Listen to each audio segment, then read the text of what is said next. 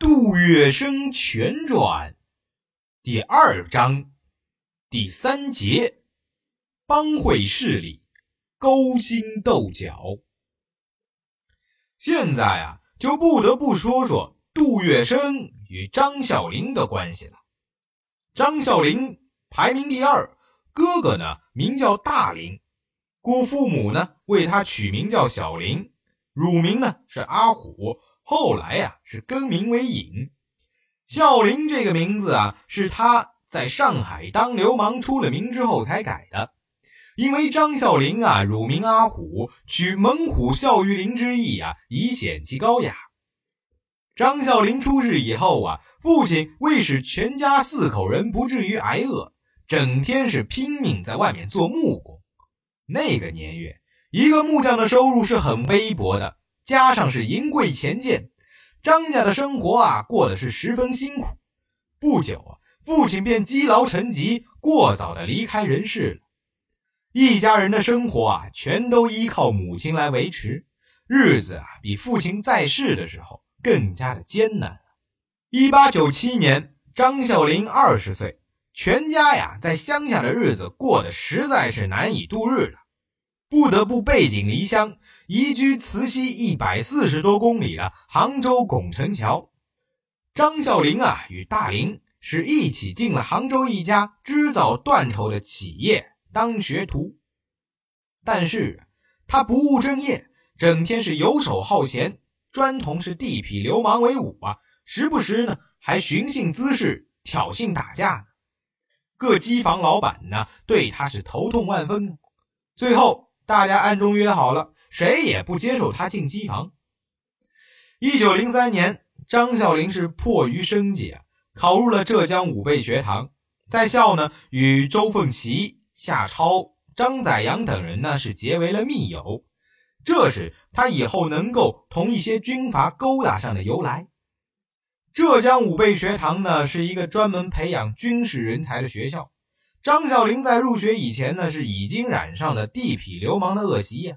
入学之后啊，又不把精力集中在学习上，而是用在与官府与衙役的勾搭上，想以此为资本呢，抬高自己的地位，扩张自己的流氓势力。他未毕业啊，就离开了武备学堂，拜杭州知府衙门的一个领班李修堂为先生，充当呢李的跑腿。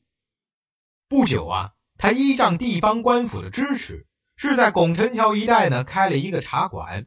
以此作为结交地痞流氓、聚众敲诈的一个据点。当时啊，拱辰桥一带有一个小赌棍儿，魂名啊叫西湖珍宝，拥有相当的势力。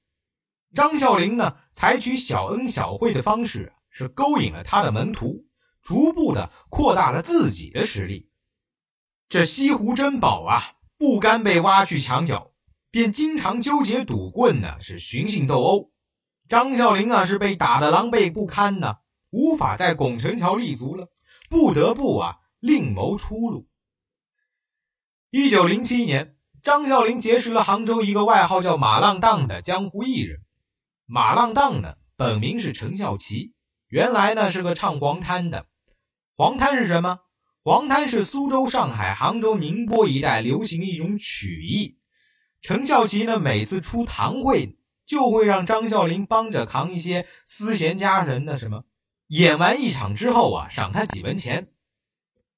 第二年的十月，在清政府曾任英武殿大学士的杭州人王文绍病死出殡的那一天，程孝奇呀是受雇办戏参加送行的葬列，张孝林啊便伴在程孝奇旁边。出殡队伍啊经过日本租界清河坊。张孝林呢，是无意中撞到了一位看热闹的小孩子，没想到啊，这个小孩是日本人的小孩，这下子可惹了马蜂窝了。住在清河坊的日本人呢，是倾向而出啊，拦住了王府的校尉，是强行勒索赔款。送葬的人气不平了，双方争执不下。就在这时候，张孝林大喝一声：“开打！”成百上千的兼职士顶骑马、吹吹打打的各色人等啊，立刻像潮水一样冲向日本人，吓得日本人回头便跑啊，纷纷关上了大门。等到出殡诸事完毕之后，队伍解散，张孝林呢又约了十几个艺人和机房的朋友，回到清河坊和保佑坊，看见日本人开了店，就不分青红皂白的冲进去，便是一顿乱打乱砸，掀起了一场较大的风波。事后，杭州官府在日本人的压力下，决定惩办带头闹事者。程孝奇呀，为了保护张孝林，以黄滩先生首脑的身份挺身而出，结果啊，被判在拱辰桥头披枷带锁示众一个月。程孝奇的枷锁示众啊，更激起杭州人民的反日情绪，他们是自动的组织起来，一致拒买日本货。日本人难敌群愤呢，只得相继迁出清河坊了。经过这件事情。程孝奇呢是十分欣赏张孝林的，并与张呢是结成了过房亲戚。然而，此时的张孝林是仍然不改聚众诈骗的恶习。每年春茧上市或者秋季稻谷收获之际，他便雇上一条小帆船，到杭嘉湖一带，以三粒骰子为赌具，巧立青龙、白虎等名目，俗称呢是颠颠巧，引诱农民赌博。设局骗取农民的钱财，乡间的农民受到张孝林的欺骗呢，有的输的是当空绝脉，有的输的是投河上吊，引起了极大的民愤。为此啊，杭嘉湖一带的人民曾写上告状，杭州府啊与钱塘县均曾出访签，要拿取张孝林，但中英一般衙役都受过张孝林的贿赂，屡屡是通风报信啊。使张孝林几次避过风头，逍遥法外了。但后来有一次啊，张孝林呢在茶馆里为了争座位，对齐人是大打出手，险些呢是酿成了命案。他怕被官府捉拿呀，逃到了绍兴安昌镇，投靠了他的老朋友，在安昌任巡官的温左清。不久，武昌起义爆发，立即呢是杭州光复啊。张孝林呢，托人探得自己的案子是不了了之了，于是啊，又堂而皇之的回到了杭州。辛亥革命以后啊，张孝林参加了三合会，作为一名普通的门徒，一次偶然的机会，他结识了洪门大哥杭兴斋，并靠着杭兴斋的关系啊，利用一批旧日的机房朋友做班底，逐步的发展为颇有势力的一霸。张孝林的外貌与黄金荣、杜月笙略有不同。他中等身材，圆头大耳，长着一堆豹眼，圆不溜丢的，两拳高，双颊线，脖子是特别的长，精瘦中啊还有些杀气，令人是望而生畏。张孝林呢，从绍兴安昌镇回到了杭州不久，本性难改呀，又闯了一次大祸。一天呢，他和几个朋友在家里喝喜酒，不知不觉呢，已经有三分醉意。回家途中呢，是经过了拱辰桥附近啊，看见几个人是合力殴打一个人呢，就上前去劝说。那几个人呢，看到张孝林在旁边多嘴，就围住他动起手来。张孝林什么正事没见过呀？那三个人过来。便飞起一脚，朝中间那人下身踢去，正中睾丸，那个人是当场倒地身亡了。他知道又闯祸了，急忙啊是挣脱身来，也不敢回家，是连夜逃到了上海。张孝林逃到上海以后啊，落脚小东门外的啊东昌渡一带的码头上，更名为林生。这是啊他第一次来到上海。经过同乡投机药商黄楚九的介绍，张孝林呢是拜青帮大字辈的樊梨远为老头子。由于有些文化，他很快记熟了海底的术语。下一辈的流氓啊，都称他为张爷叔。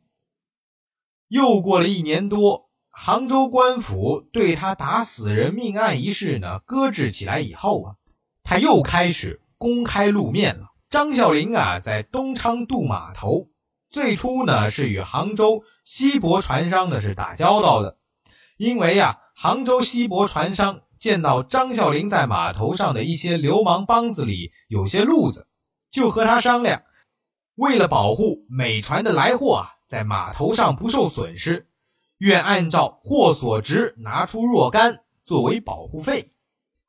张孝林见到有油水可捞啊。就在十六铺码头上的流氓中呢，啊，寻找一些合作者，因为呀，他深深的懂得强龙不压地头蛇的道理。结果啊，他找到了一个外号叫“水果月生”的杜月笙。那个时候啊，杜月笙正跟着套签子浮生后面乱转呢。张啸林提出，如果杜月笙能够保证杭州船商来货的安全。他愿意啊，是让出一部分保护费。杜月笙听了非常的喜欢呀，因为呀，这是天上掉下来的馅饼，他立刻就答应下来了。杜月笙把杭州西泊船商的货物引渡到小浦东卸货，从中呢收取保护费。这件事很快被其他的流氓获悉后，就互相的勾结，纠众呢来明抢。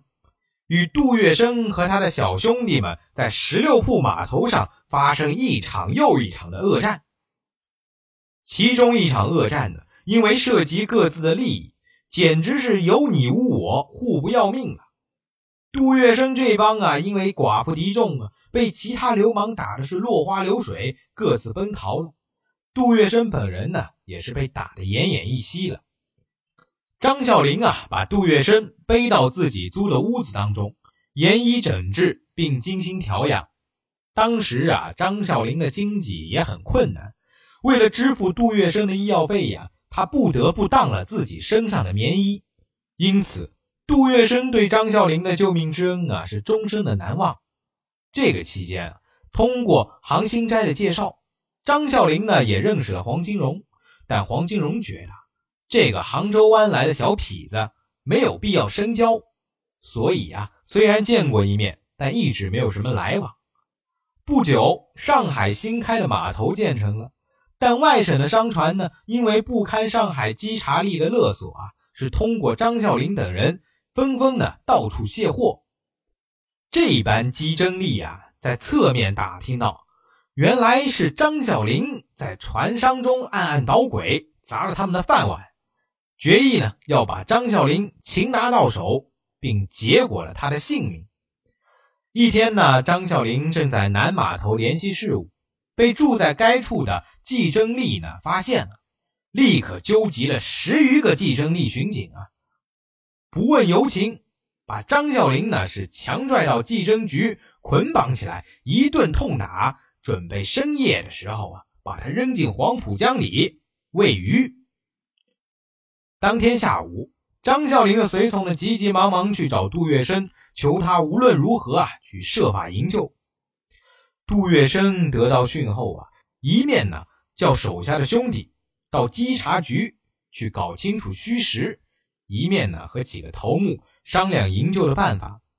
大家认为呀，若白天去抢救张孝林，稽查局里有枪，难以得手，不如等到傍晚，等巡警下了班。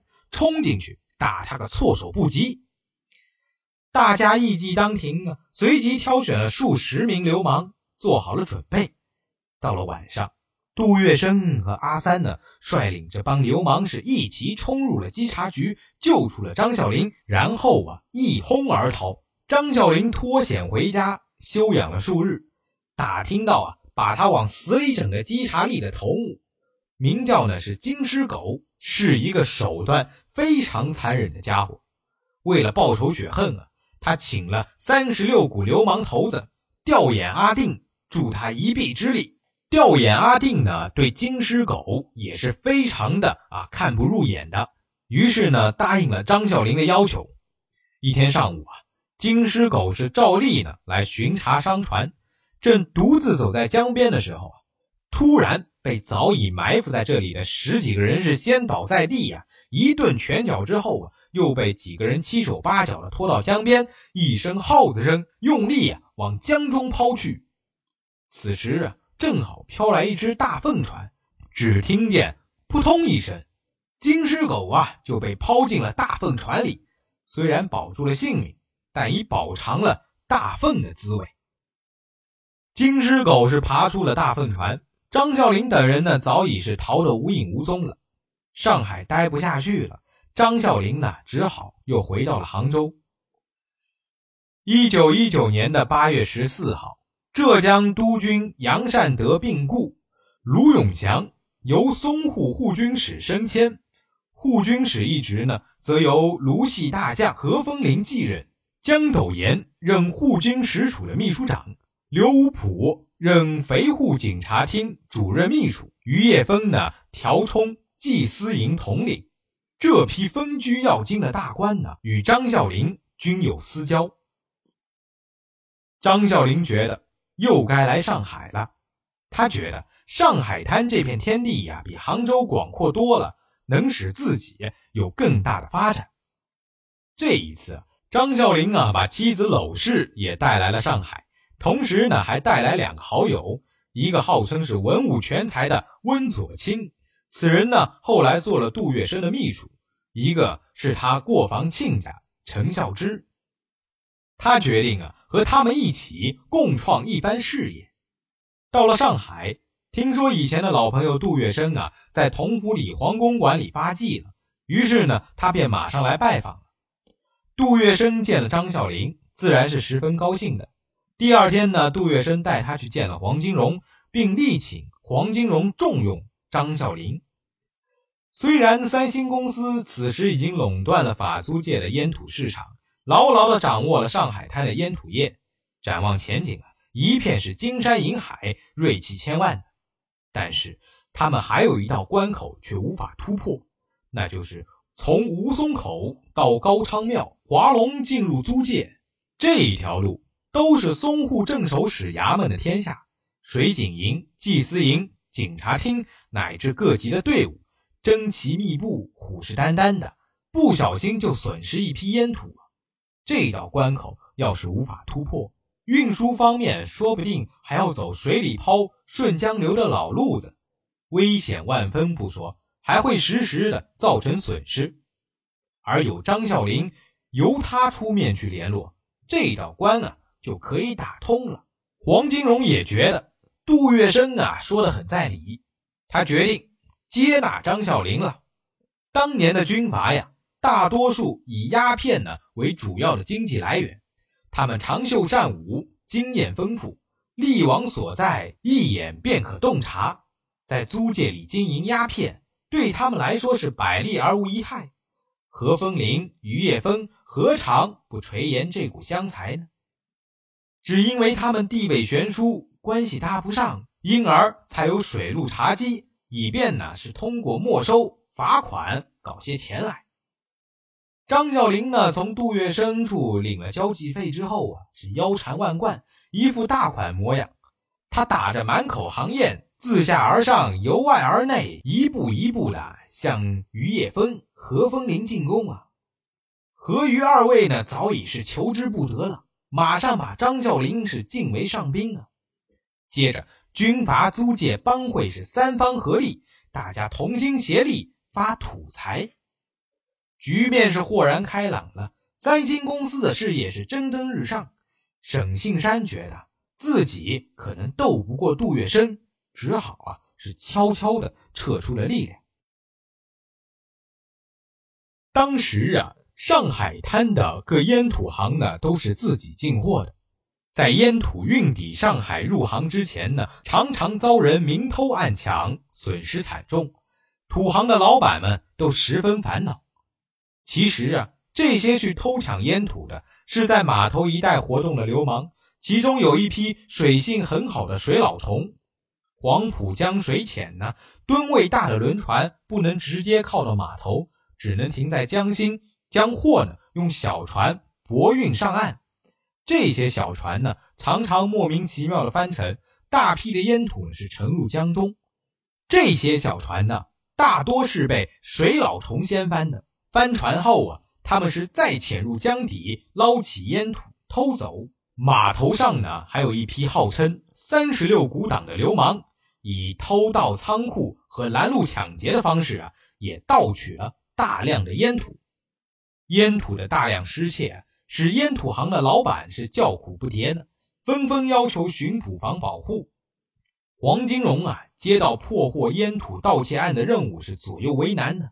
原来呀，在码头一带偷盗鸦片的有相当一部分是他的徒弟，他能从中分到不少好处。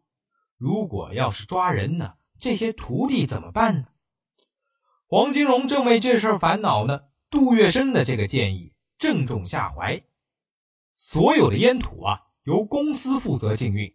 这样，公司统一派人保护，绝对可以做到万无一失。而各土行的老板们啊，若是想要烟土啊，就到公司来进货。这个主意好，桂生姐说。